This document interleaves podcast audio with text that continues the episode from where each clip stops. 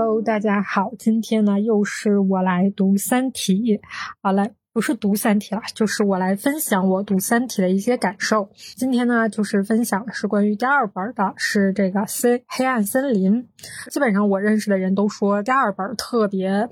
有趣是最有趣的一本，我觉得第二本总的来说，在我看来，因为我还没有读第三本，我觉得第二本是相较于第一本更加的开脑洞的这样的一本书，就是它里面的这些构思的这些想法，真的是我想不到的，觉得非常非常的有意思。如果大家想听这一本书的整个的这个故事，按照这整个的这个故事情节、它这个逻辑展开了去讲呢，大家可以去听我们这个 Real 女博士里面西索师姐她讲的《三体》，就是大家往前倒一倒啊，有西索师姐讲的，我觉得讲的，我前两天我又听了一遍，我觉得讲的很好。今天又来讲的，其实是讲一些这本书里面一些对我有一些触动的，或者我觉得有意有意思的点吧。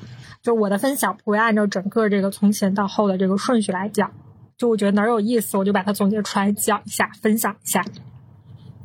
那这本书呢，其实总的来说，它也是讲了人类在确定了三体世界即将入侵人类之之后，人类做的一些力所能及想要去抵抗这件事情的一些方法吧。我觉得很有趣的是，他们创造了一个面壁者。面壁计划这样的一个方式，就是这个面壁计划是基于什么呢？是基于三体人世界，他们的表达是直接的，他们不会掩藏自己的想法，就是他也会掩藏，但如果你去问他，他必须是告诉你一个真实，他真实的想法，他不可以去掩藏他自己的想法。你知道我看到这儿的时候，我会怎么觉得什么吗？他们也太不黑暗森林了吧！他们，嗯，不太懂，就是你知道吧？就是那个黑人问号脸，为什么呢？当我想有这样的想法的时候，我突然觉得，哎，我这是什么呀？我明明是希望大家都要真善美嘛，就是我们这并不是，这不是应该我们期望的一个生活，嗯，就是一个氛围。一个生态圈就应该是这样吗？彼此对彼此真诚，然后对彼此善良，然后如果你要是心怀恶意的话，那你就是不应该呀，你就应该被被淘汰掉啊。然后人与人之间就应该是真诚和善良的呀。为什么我看到有人是这样如此的真诚的表达的时候，我还要去耻笑他们？他们咋进化了呢？嗯，是吧？就是我们且不谈他们的这样的想法。就是他们有可能，他们也是存在恶意的哈。就是他们，因为你想想，他们不管是恶意吧，还是这种不得已的这种生存法则，他们是要去，就是要去侵略地球，就这种想法是错误的。但单就说他们这种真，就是这种进化到，并不是他们非常想要的这样，但是恰巧他们就进化成这种真诚的表达了。我为什么还要？鄙视他们一下呢，嗯，也很奇怪哈，就突然觉得对自己的这种明明不喜欢的，很多时候是起到负面效果的这种，这种算能力吧。我突然觉得，甚至有了一些骄傲。你说这种想法是不是也挺奇怪的？嗯，就是整个面壁计划就是基于这样的三体人的这种直接。所以呢，就只要我们选出来了一些，我们认为他有这种能力、有这种潜质，能够帮助人类避免三体世界的入侵，就有这样能力的人，然后选出这样的人，然后只要他不把他的想法表达出来，他就可以默默的实施他的想法。这样，三体世界无论如何监控我们，他也没有办法去，嗯，怎么说呢？去，他也。他只他顶多是揣测，他也永远不知道我们的意图，这样他就不知道，他就没办法知彼，他就没有办法攻击我们，是吧？如果我们是真的找到了一个特别好的方法，一个爆点，是吧？我们就直接就赢了，直接就翻盘了，是吧？哎，好像是，好像好多人喜欢打德扑，我没有玩过，我觉得我的智力也不太行哈。然后他们好像说德扑就是这种，就是特别玩心理战这种，啊，哎，这好像又不太一样了。总之，他们可能是。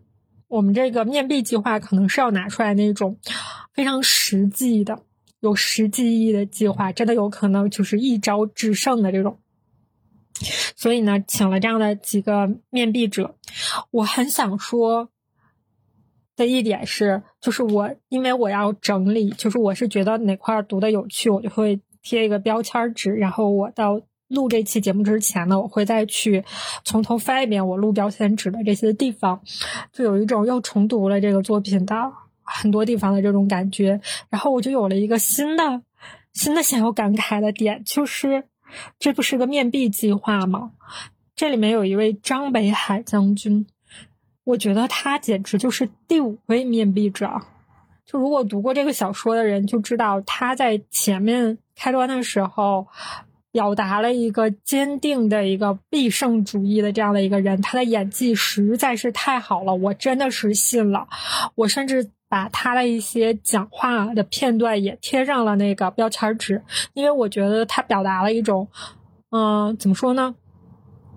人定胜天，就是你这种主观能动性的作用。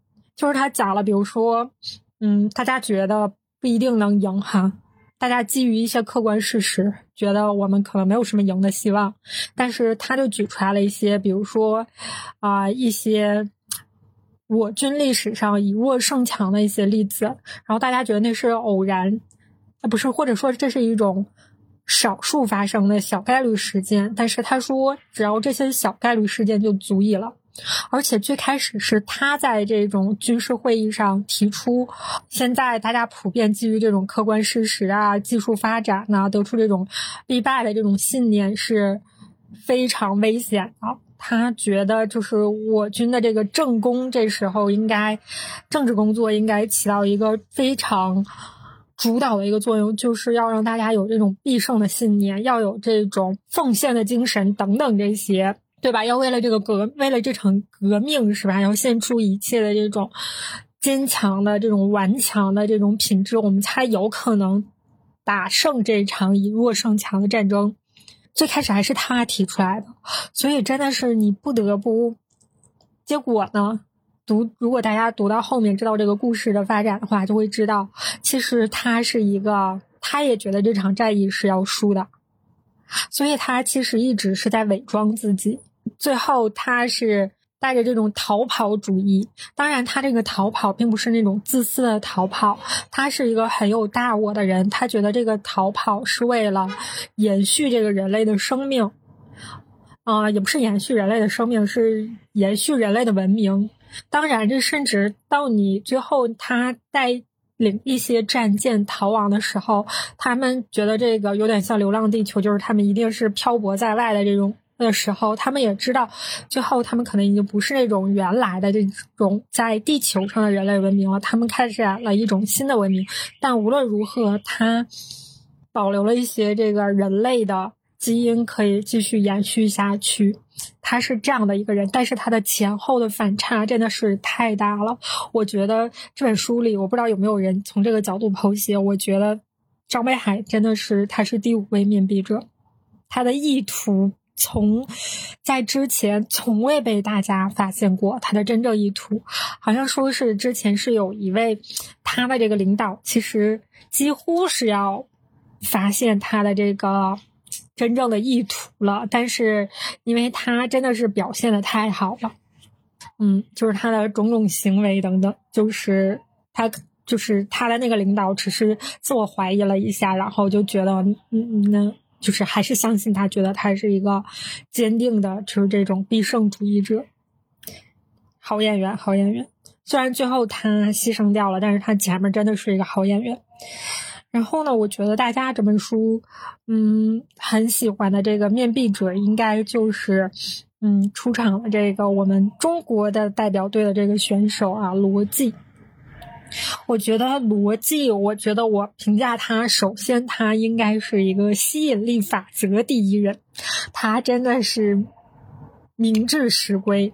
他因为他在最开始的时候，我觉得很有趣的这个点就是他他的前女友哈是个作家，然后教给他一些小的，就是写作的技巧，就是说当你想一个想写一个主人公的时候，你可以去想象。你会把这个人在你脑海里面真的就是你会觉得他是活灵活现、真的存在的这一个人，然后你会知道他从小到大的成长历程，然后他整个就是就是活的，你是相信他的，而且你可以和他对话的。所以呢，他张北海不是张北海这个逻辑啊，他就曾经就是他有一段是幻想说幻想一个这样的啊这样的一个女主角。啊，他特别是他心里的这种白玫瑰吧，就是特别完美的，就是特别符合他审美的这样的一个女性。然后她的嗯精神境界，然后她的外貌等等，都完全符合他对他心中的那种女神的向往。就是他真的就是哎，他也真的很神奇，他也真的能进入到那种情节里，真的就能想出来，我觉得挺神的哈。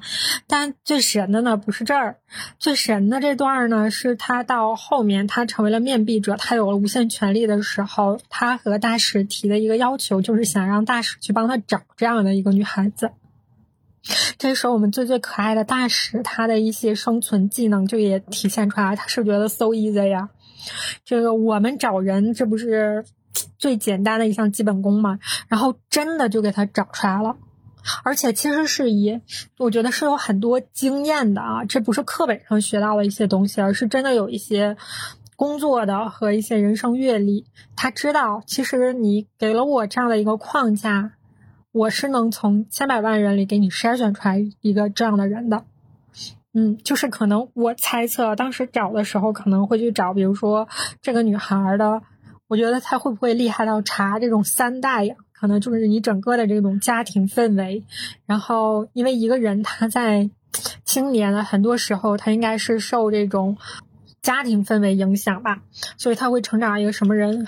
跟这个家庭的关系很大，所以他应该先会去先筛这样的家庭，他应该会有一些要求，比如说职业呀、经济收入啊，然后一些性格背景啊等等，然后他们的从事的，哎，刚才职业我说了吧，就大概这些，然后呢，他可能再去筛这个女孩的她的成长经历、她的院校啊什么的，然后。嗯，他的一些读书时候的一些经验啊什么的，我就觉得可能他是从这种，他是从这种客观的角度去筛吧，就是因为这些东西可能会影响一个人是个什么样子。之后都筛出来了呢，再去看这个孩子长成什么样子，是吧？最后就是哎，真的给他找出来了他的这个女神。后来呢，他和他的这个女神就是所有的对话一颦一笑，然后他的表达完全都是他想象的那个样子。我觉得这个也挺神的哈，我不知道大家有没有过这样的经历啊？其实有这样的经历的人，应该是赶紧举手共鸣一下呀。我觉得我们三个暂时应该是没有，呵呵，这个好神。对，然后他的吸引力大法，就这个时候，就是你看，就是你要把一件事情。想成是真的，吸引力法则教你的就是啥，然后你把它想的越细节越好。你想想，他都能把每一个对话都能想出来，是吧？然后他所有的这些都想出来，然后你每一天都去想，哦，这件事情就是真的，已经发生了。然后你去做你其他任何其他的事情，你不需要每天执着于说他怎么还没出现，啊，没有。他没有出现，那我就什么也做不了。你不要执着于这些，你就去 focus 在你手头的当下的你要做的这些事情。但是你知道它已经出现了，就是这种，哎，最后它就真的出现了，这件事情就可以实现。这是吸引力法则大概教你的一些东西。我觉得逻辑就是吸引力法则第一牛人，最后真的就成了这么难的一件事情。大家想想，你在想要一件事情时候，你的渴望程度。或者说，你想要找一个你的 soul mate，找一个你的人生伴侣的时候，你能对他有一个什么样的想象、一个设想？而且你有多么的，就是细化你们两个之间的一些交流，就你能细到什么程度？然后，嗯。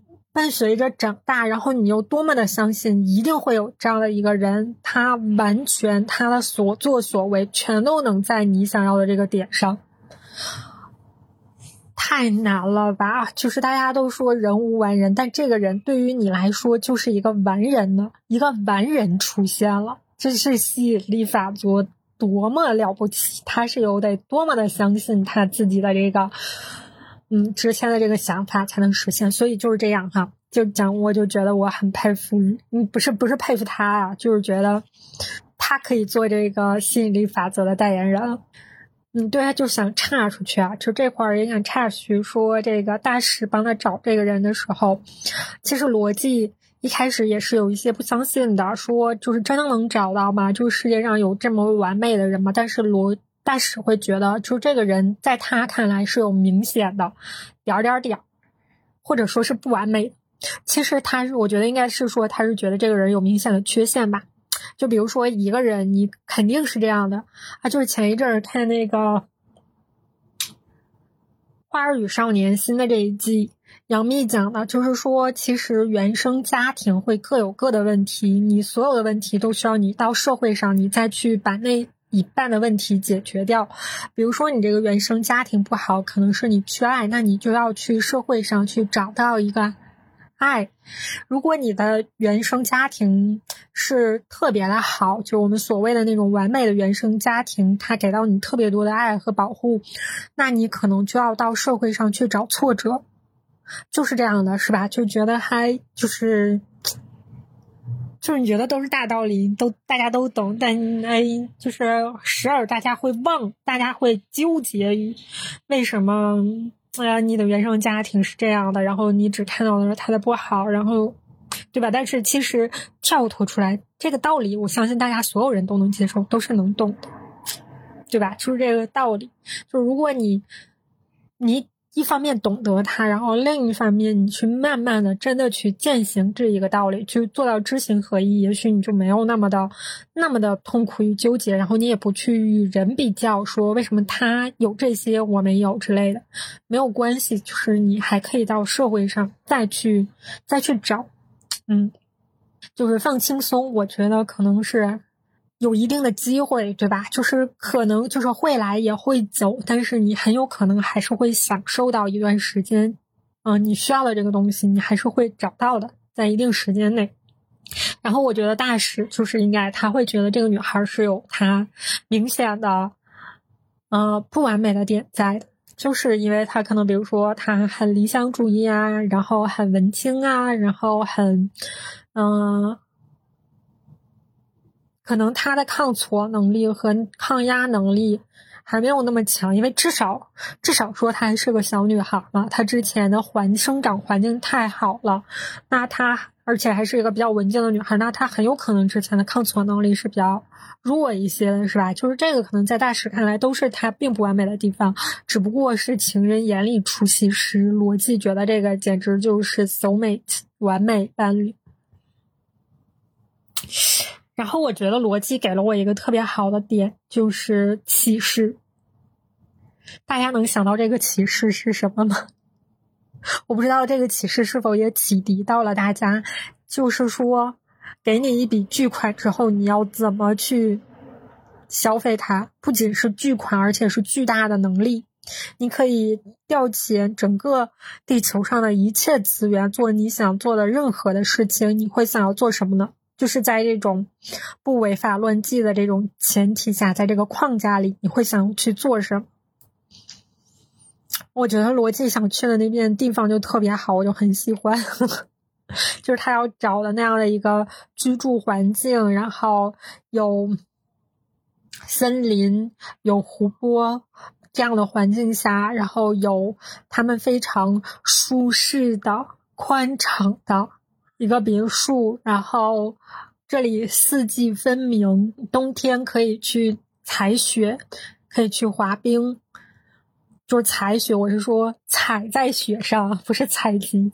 然后你可能还有绿树成荫，它又不是特别的冷，它又不是像东北这种伸手就是出门就直接觉得要冻掉手脚的这种冻掉耳朵的这种冷。当时看了这个反应，就第一。第一下就觉得应该是北欧吧，冷又不是嘎嘎冷，就觉得这个环境确实不错。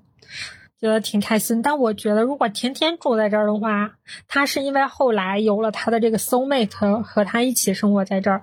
如果就是他自己的话，我觉得应该也没有那么有趣。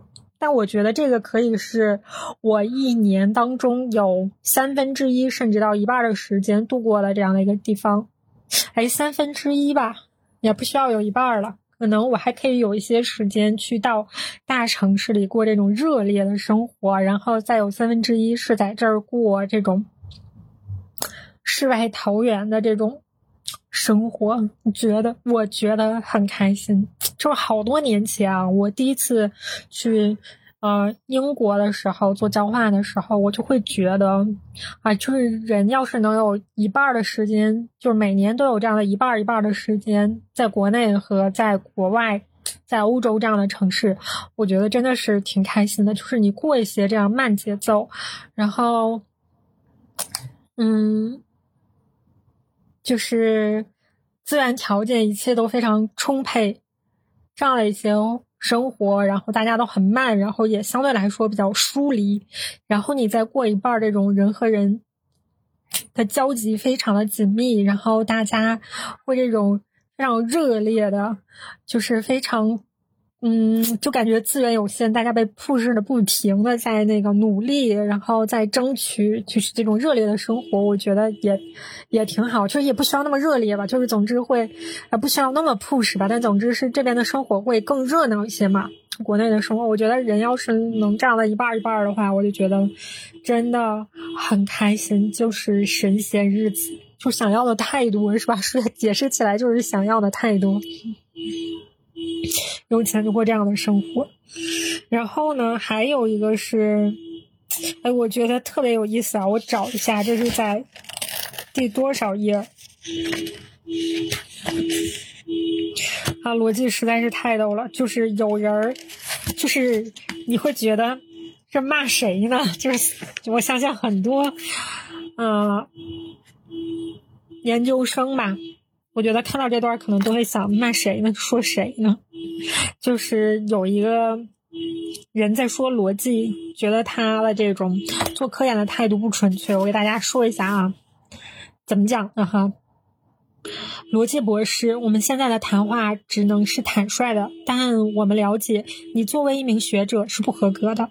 你从事研究，既不是出于探索的欲望。也不是出于责任心和使命感，只是把它当做谋生的职业而已。然后罗辑说：“现在不都这样吗？”就有人又说了：“这当然是无可厚非，但你有很多与一名严肃和敬业的学者不相称的行为。你做研究的功利性很强，常常以偷机取巧的手段、哗众取宠为目的，还有过贪污科研经费的行为。”从人品方面看，你玩世不恭，没有责任心，对学者的使命感，更是抱着一种嘲笑的态度。其实我们都清楚，对人类的命运，你并不在意。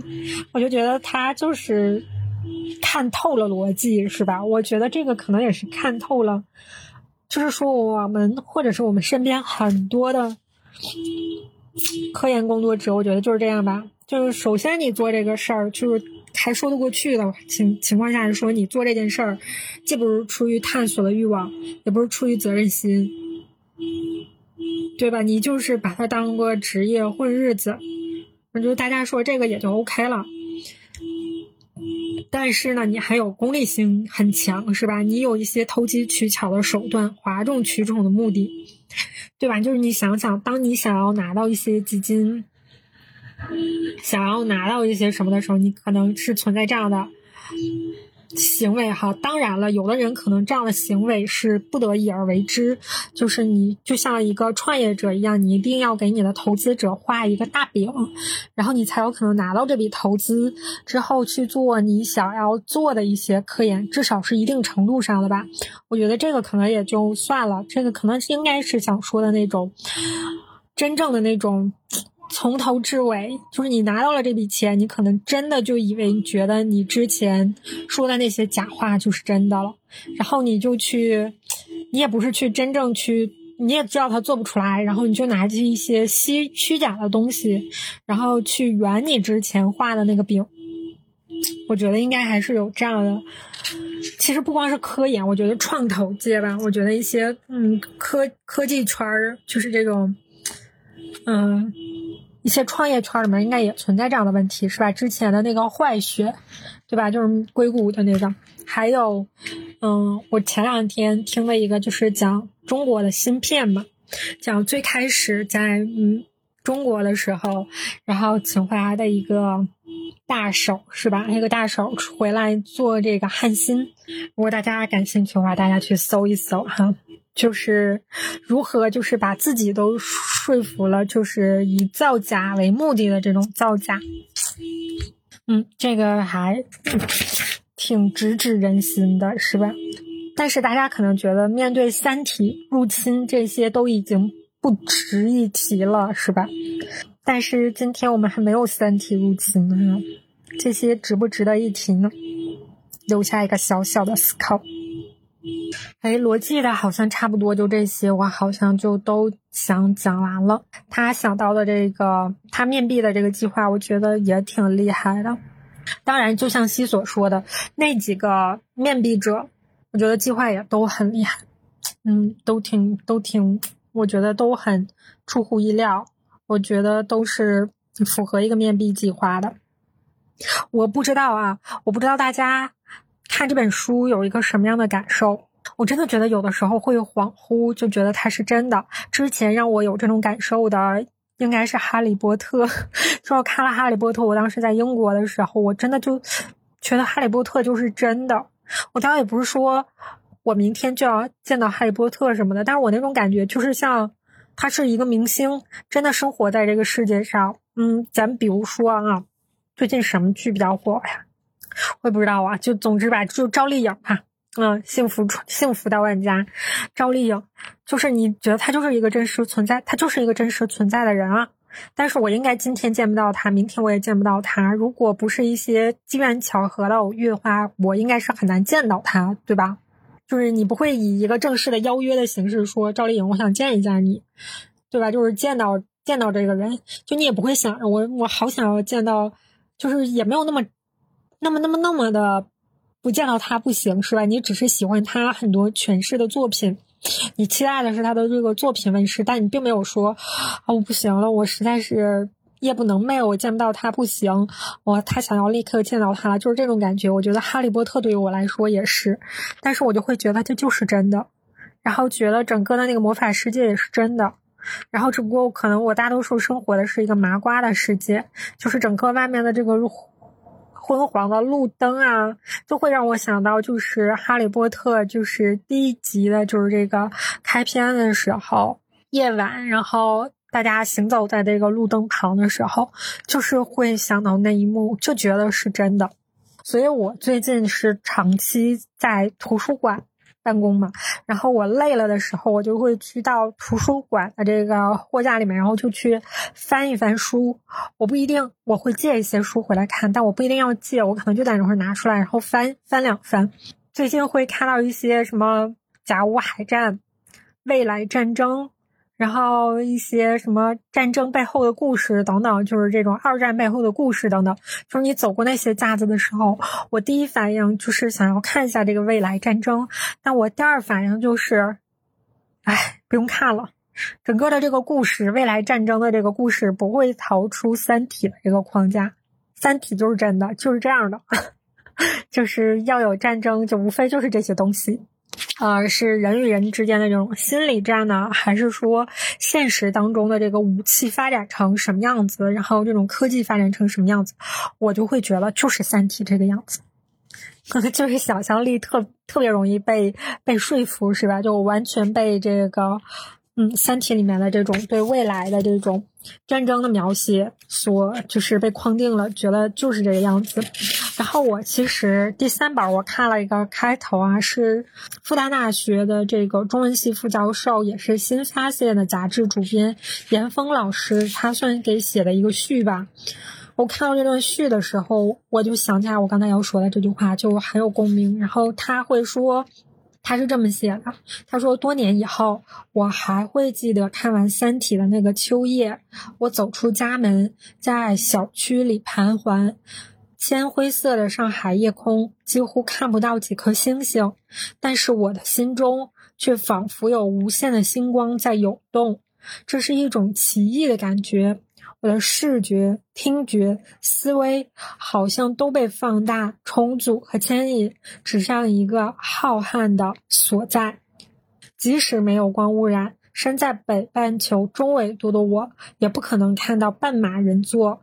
但是在三体之后，我却觉得自己与那个看不见的星系中子虚乌有的三星有了一种几乎真实的联系，就是这种感觉，就是你觉得是真的。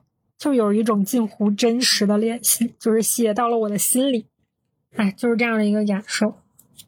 嗯，再分享一些什么呢？哎，就回到那个三体人吧，就你讲一些我觉得还有点意思的东西。是我看一下，这是。其实真的是太搞笑了！我就是说，三体人为何如此的不黑暗森林？他们真的是，他们是怎么活到现在的？就用我们的话说，你去《甄嬛传》里面，你应该都演不过第二集，你就被干掉了。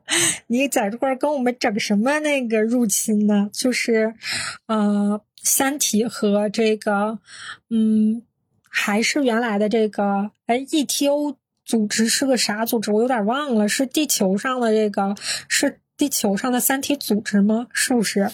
他讲的是，然后当这个三体和这个地球上的这个三体组织又联络了起来的时候，就给大家布置一些任务的时候，嗯，然后三体就是这么说的，就是三体把它完全的心里话告诉了这个三体组织里面的人类，说这种思维透明，就是说。在解释他们的思维是透明的嘛？他说这种思维透明的差异，使我们更加坚定了消灭人类的决心。请你们帮助我们消灭人类，最后我们再消灭你们。然后在那组织里面的这个人，他正好也是一个破壁人哈。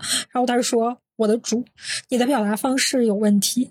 这种表达方式显然是由于你们思维透明显示的交流方式决定的。”在我们的世界里，即使表达真实的思想，也要用一种适当的和委婉的方式。比如你刚才的话，虽然与 ETO 的思想是一致的，但过分的直接表达可能会令我们的一部分同志产生反感，进而产生不可预料的后果。当然，这种适当表达方式，你可能永远也学不会。实在是太过搞笑了。就是说，哎。你啥意思？就是我们帮你弄掉很大一部分人，然后最后再把我们弄死，就是不是？这是咱咱计划是吧？咱们就是这个计划，咱好好研究研究，咱看看怎么把它完美的实施。实在是搞笑，我真不知道怎么就这块真的有一些些的黑色幽默了。嗯，看看还有哪里有有趣啊？还有一段是他们感慨历史上的，就是我们的。历史真的是一些历史节点上，我们所谓历史节点上很重要的一些伟人创造的吗？他们是这么说的：“你真的相信个人对历史的作用吗？”另一个人说：“这个嘛，我觉得是个无法证实也无法证伪的问题，除非时间重新开始，让我们杀掉几个伟人，再看看历史将怎么走。当然，不排除一种可能，这些大人物。”筑起的堤坝和挖出的河道，真的决定了历史的走向。那还有一种可能，你所说的大人物们，不过是在历史长河中游泳的运动员，他们创造了世界纪录，赢得了喝彩和名誉，并因此名垂青史，但与长河流向无关。哎，事情已到了这一步，想这些还有意思吗？哎，这个其实就是说。到底历是人创造了这些历史，还是说历史大概的走向就是会这样子？只不过可能因为有你的参与，它变得更快了，或者是说没有你的参与也会有别的参与，就是可能路径不同，但最后到达的终点都是一致的。比方说苏联解体。怎么突然想到这么个例子呢？就是因为也不知道啥历史大事件是？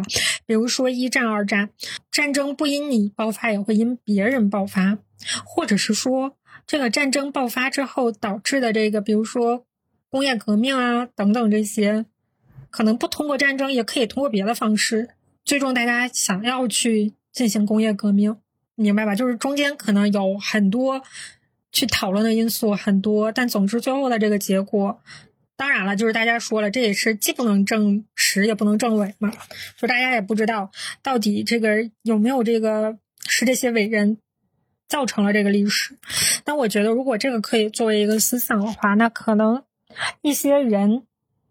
如果这个被证实是是个伪命题，不是这样的话，那一些人他工作的理由是说要改造这个社会，让这个社会更好，是不是就是要牺牲掉很多东西，牺牲掉很多东西，无论是他个人的就是这种兴趣爱好，然后他的生活、个人生活，他的很多幸福感，还是促使了很多一代青年人都去过这种。特别特别卷啊！就是我说的是那种无意义的卷，就那种特别卷，甚至是有一些意义，但是也太过紧了的这种生活。那这个意义，如果是以这个为理由的话，那就不成立了，对吧？因为人如果他是想让人类越好的话，如果人类确实能越来越好的话，那就一定可以越来越好，不需要你这样做也可以更好。对吧？就是不需要你如此的牺牲掉这么多东西，也可以一步一步的来，也变得很好。但如果历史不打算这样发展，你的牺牲就更没有意义了。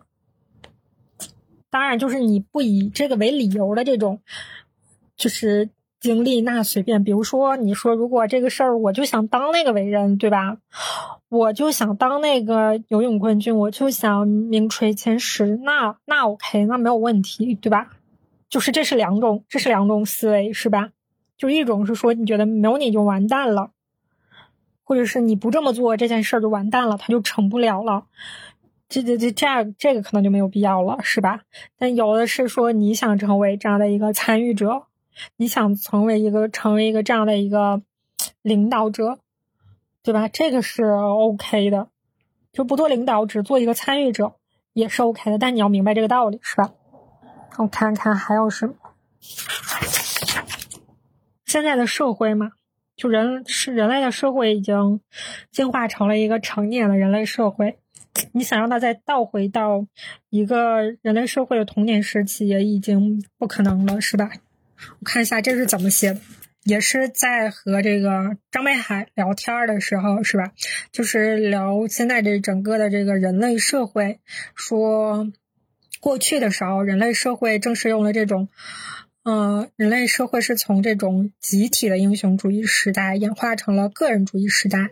说我们现在可不可以再？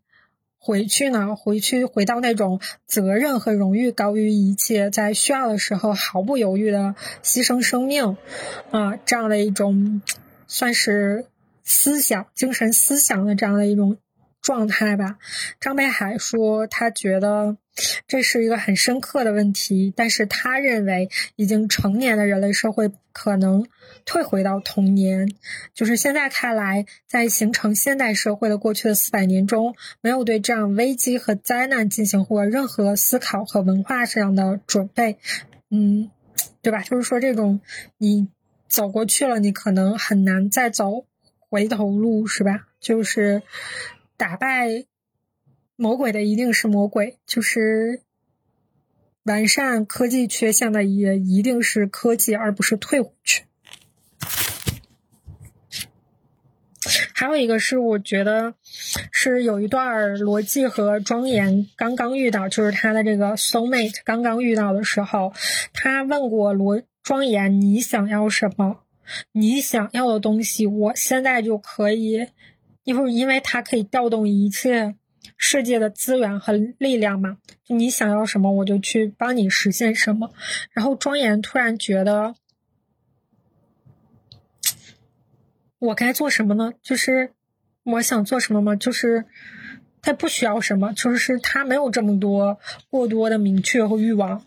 就是我觉得他是属于之前可能就是也是在这个生活范围里这个条条框框里，然后因为他的个人努力，因为他的家庭环境方方面面，可能就是就叫叫什么来着？到什么时候办什么事儿。他都走得很顺，所以他好像不是那种特别要的那种人。就我要怎样怎样，我要什么样的 power，然后我要什么样的，就是权利也好，金钱也好，他没有这么高的一个欲望。嗯，他甚至就是想做一个给自己画画的人，他甚至都不想办画展，就是这样的一个人。其实我觉得大家很多时候其实可以问一问自己，你想要的是什么？哎，不要说这个什么，我想多，哎也可以了。其实有啥不可以呢？就是说我想多赚点钱。或者怎么怎么样？就大家去要想后面你多赚了钱之后你要去干啥？我觉得挺有意思。就你想了，你赚到这个钱之后，你想要去干什么？当然了，你可以是去说买衣服，然后买房子、买车子都可以。就是你这些都可以是你的目的，对吧？就是不做评价嘛。但除此之外呢，你还想要什么？就这些东西再有了，你还想要什么呢？就是还说就已经 OK 满足了。就是你去想想，你还有什么东西是你这种无穷无尽可以一直要的？就当时这个还问了庄严，逻辑还问了庄严说：“那你想要，就是你这个年纪的孩子不都应该是想要想要爱情吗？想要去谈恋爱吗？”然后他说：“这个是想要，就是能就能找来的吗？” 你看看这个。庄严真的就是不如逻辑啊！你看人家逻辑就想，然后我就想什么样的，想的吸引力法则好不好？这个时候逻辑就应该给庄严上一课好吗？你逻吸引力法则好吗？你想要找你就能找来，OK？还有什么？哦，他们两个还做了一个游戏，我觉得挺有意思，就是用一个表情去传达一个复杂而具体的指令。说看看就，就是因为不是三体人看不透人嘛？那你是否你可以用眼神一个表情去传递？我当时还想了一下，比如说说一个眼神，说你去打开煤气炉，我这怎么用一个表情一个眼神去决定的？我觉得只有可能是，比如说两个人在当下的这个环境下，你旁边确实有煤气炉，然后。你们他也大概知道你本身要做一件什么事情，然后我可能比如说两个人要做饭，那我可能给这个煤气炉一个眼神，你就知道哦，我先把它打开，把水烧上。否则的话，就是比如说你们两个坐在教室里面，然后一直没有提任何相关的，然后突然一个人给你一个眼神，想要表达这个意思，那不可能吧？对，就是还是需要很大的这种。呃，一个是默契，一个是就是当下的这个环境吧，就是你可能有可能可以实现。还有一个是思想钢印，是有一个面壁者想出来的，就是他可以把一些思维就是印到你的脑子里，然后你就很根深蒂固了。他说人的这个思想的这个能力，它不是在分子层面的，它是在量子层面的。哎呀，还非常非常的高深哈！但是总之，它可以把你一些想法，比如说水是有毒的，就印在你的脑子里。从此之后，你再见到水，你会非常非常非常的害怕水。我当时读到这儿的时候，我就在想，那这个思想钢印可不可以反过来再用啊呵？就 是你能不能帮他解这个毒啊？要不然这个人太痛苦了，是吧？这样大家就能有选择嘛。还有一个。还有一个我觉得挺有意思的，就是那个三层逻辑，就是逻辑在给大师讲这个宇宙社会学的时候用的那个三层逻辑，大家要听吗？我可以简单读一下吧。他就说，如果你认为我是善意的，这并不是你感到安全的理由，因为按照第一条公理，善意文明不能预先。判呃，预先把别的文明也想成善意的，所以你现在还不知道我是怎么认为你的，你不知道我认为你是善意还是恶意。进一步，即使你知道我把你也想象成善意的，我也知道你把我想象成善意的，但是我不知道你是怎么想我，怎么想你，怎么想我的。挺绕的，是不是？这才是第三层，这个逻辑可以一直向前延伸，没完没了。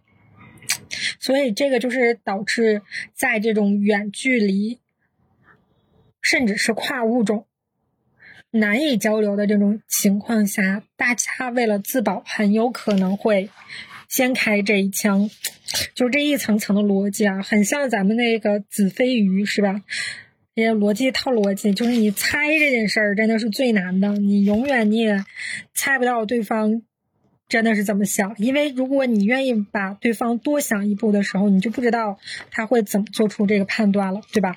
你可能就是我们只想一层，说就是比如说拿个什么举例子呢？剪刀石头布嘛，就是你剪刀石头布，假如说它有一个定理。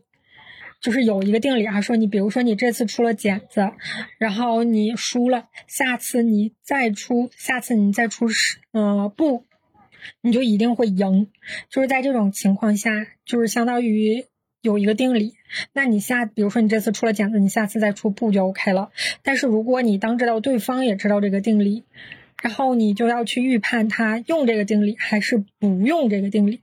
比如说你。觉得对方知道这个定理，那你下一步就不能用这个出了，对吧？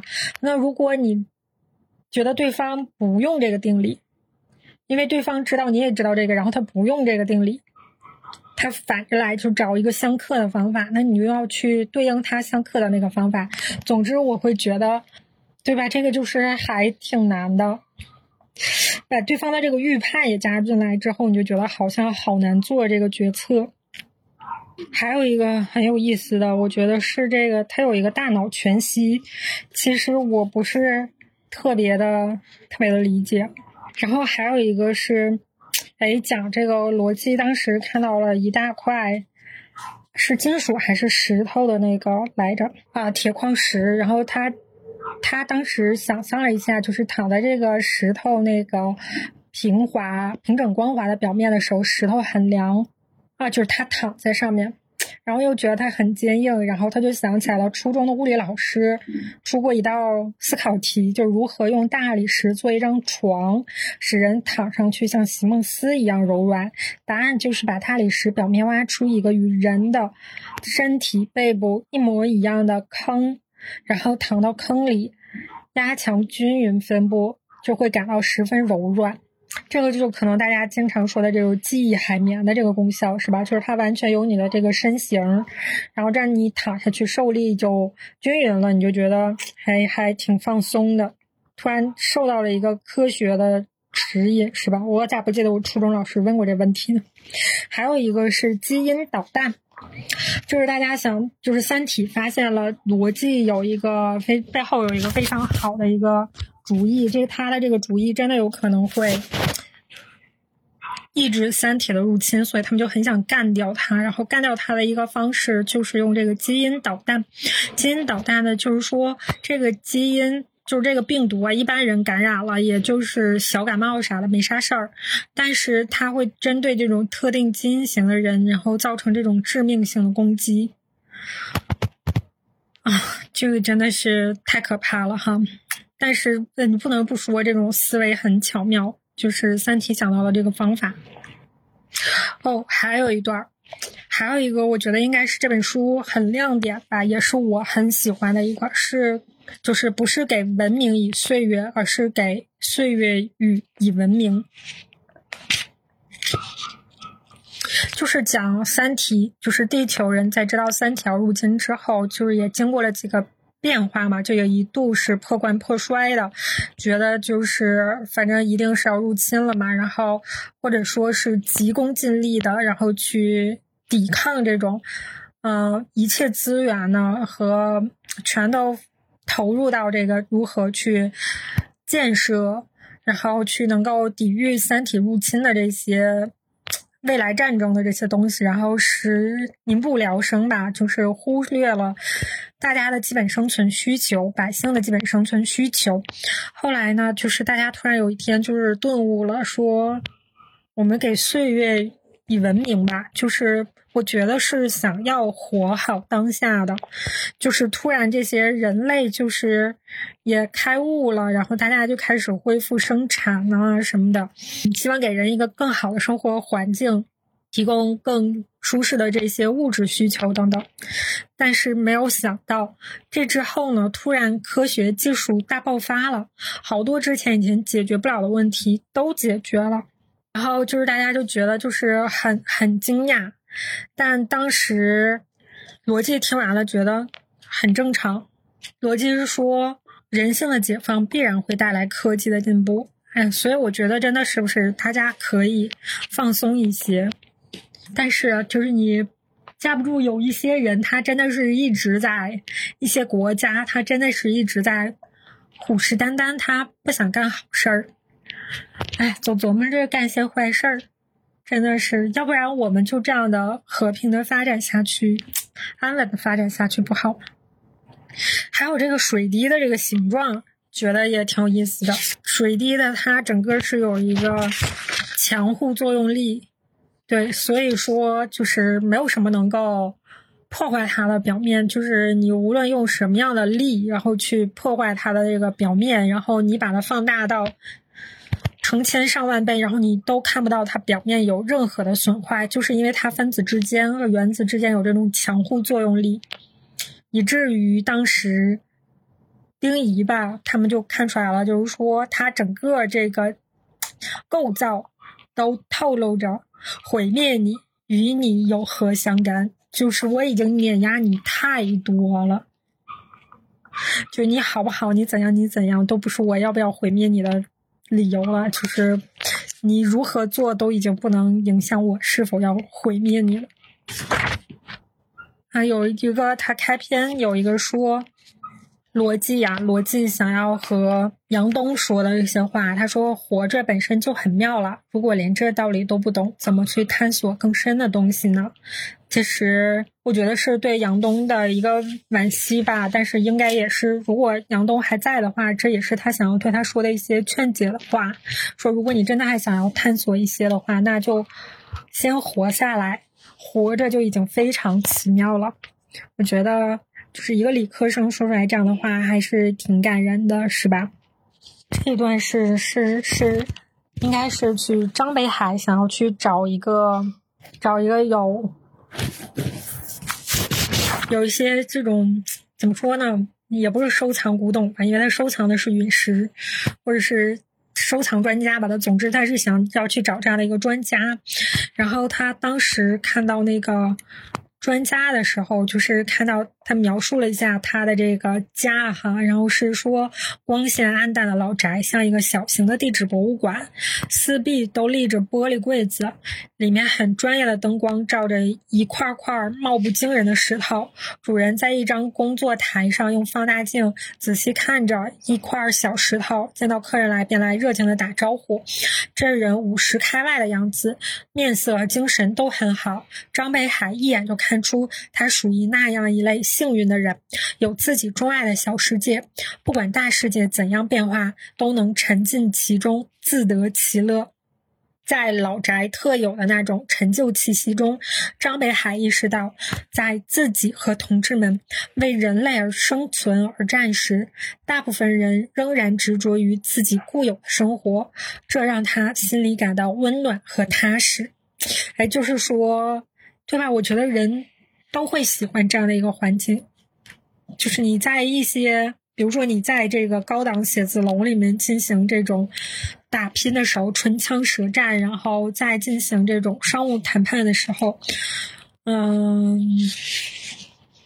或者是你们在做一块芯片，然后一些科研人员、技术人员，呃，都在。夜以继日的，就是为实现这样的一个东西拼搏的时候，然后你看到有一些好像不为时光所改变的一些东西，比如说这样的老宅，这样的一个布局，然后你研究的也是一些所谓的老物件的时候，他们不和这个外界所产生这种不被影响的时候，你会觉得有一种温暖和踏实，然后你也会。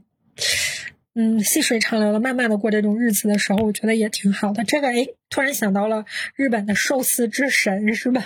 就是做这种很细微的事情，就是几十年如一日的，就我坚定的做下去。因为毕竟我们刚才说的这些，无论是一些商战还是一些科技，它都是日新月异在变化的。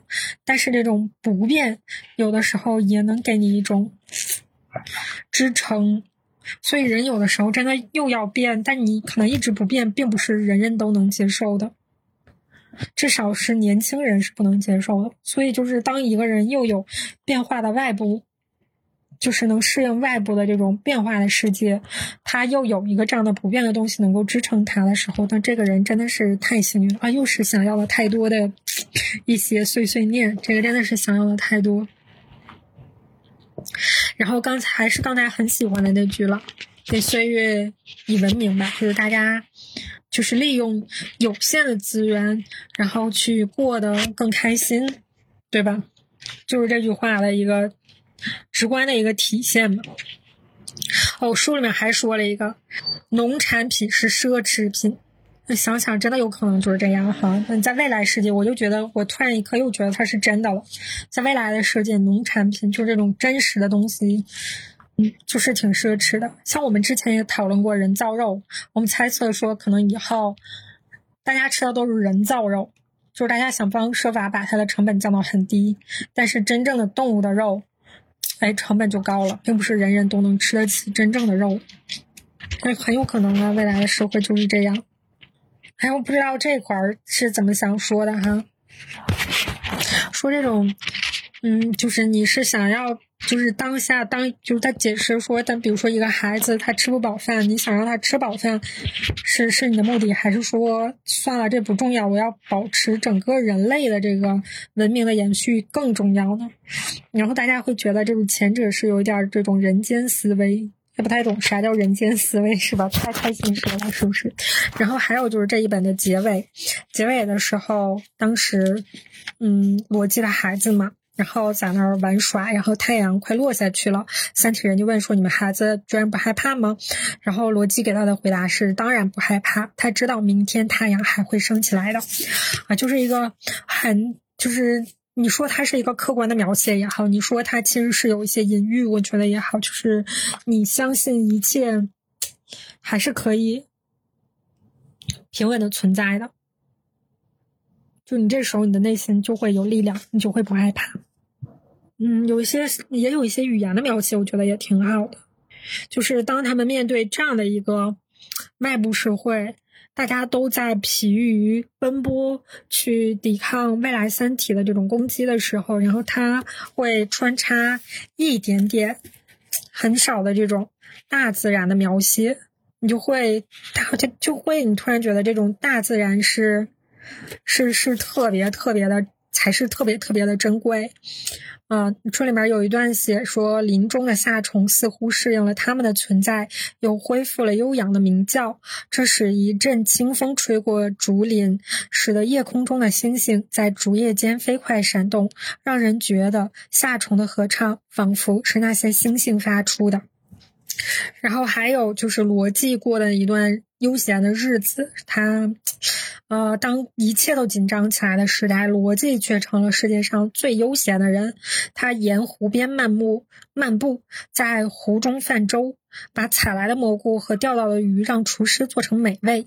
他随意翻阅书房中丰富的藏书，看累了就出去和警卫打高尔夫球，骑马沿草原和林间的小路向雪山方向去，但从来没有走到他的脚下。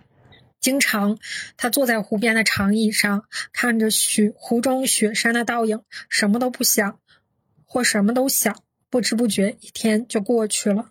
哎呀妈呀，也有点太完美了吧？这个日子就是可以过一阵儿，天天不行，但是就是能不能大家松下来去过一阵儿这样的生活？特别是我想说的是，这个前提是你是 enjoy 这样的一个生活的。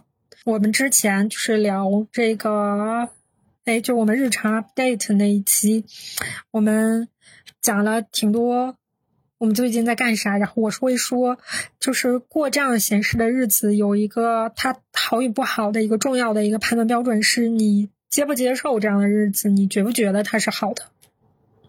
我曾经是觉得这样的日子太无聊了，它。当然了，逻辑这个还很高级，是不是？